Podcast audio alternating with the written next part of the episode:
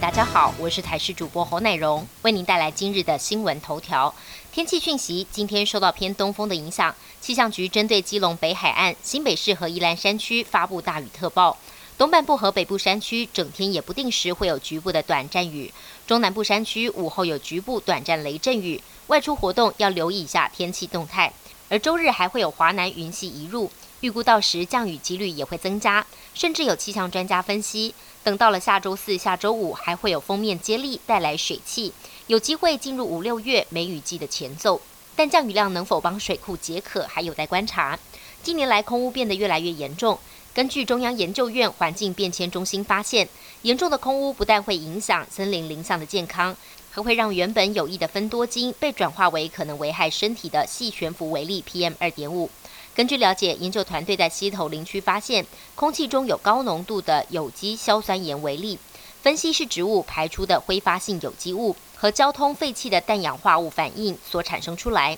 这样的迹象也显示，空污量恐怕已经超过自然环境可以吸纳的程度，还危害到自然生态。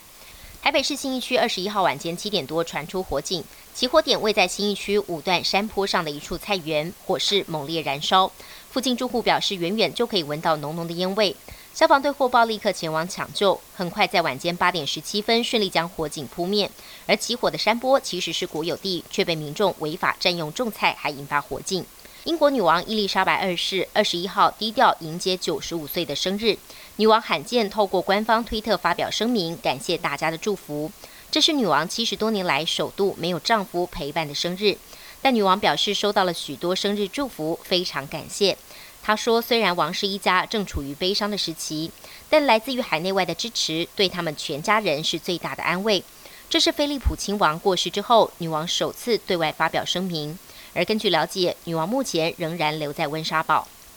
巴基斯坦南部一家五星级饭店传出汽车炸弹攻击事件，目标可能是中国驻巴基斯坦大使。一辆满载炸药的汽车开进了饭店停车场，随后突然引爆，造成至少四人死亡、十二人受伤。巴基斯坦内政部长表示，这是一起恐怖主义行为，目标是中国驻巴大使农荣所率领的四人代表团。不过，事发当时代表团不在饭店内，幸运地逃过了一劫。美国总统拜登提名瑞特纳出任国防部印太事务助理部长，瑞特纳被视为拜登团队中的鹰派。曾经在二零一五到二零一七年间担任副国家安全顾问，当时拜登担任副总统。瑞特纳与美国国务卿布林肯、白宫国安顾问苏利文、白宫内政委员会主席莱斯以及白宫印太事务协调官的康贝尔，被封为拜登外交国安团队的五虎将。曾经提出华府正面临活跃又强大的竞争对手，面对挑战必须要重新思考对中的政策。本节新闻由台视新闻制作，感谢您的收听。更多内容请锁定台视各界新闻与台视新闻 YouTube 频道。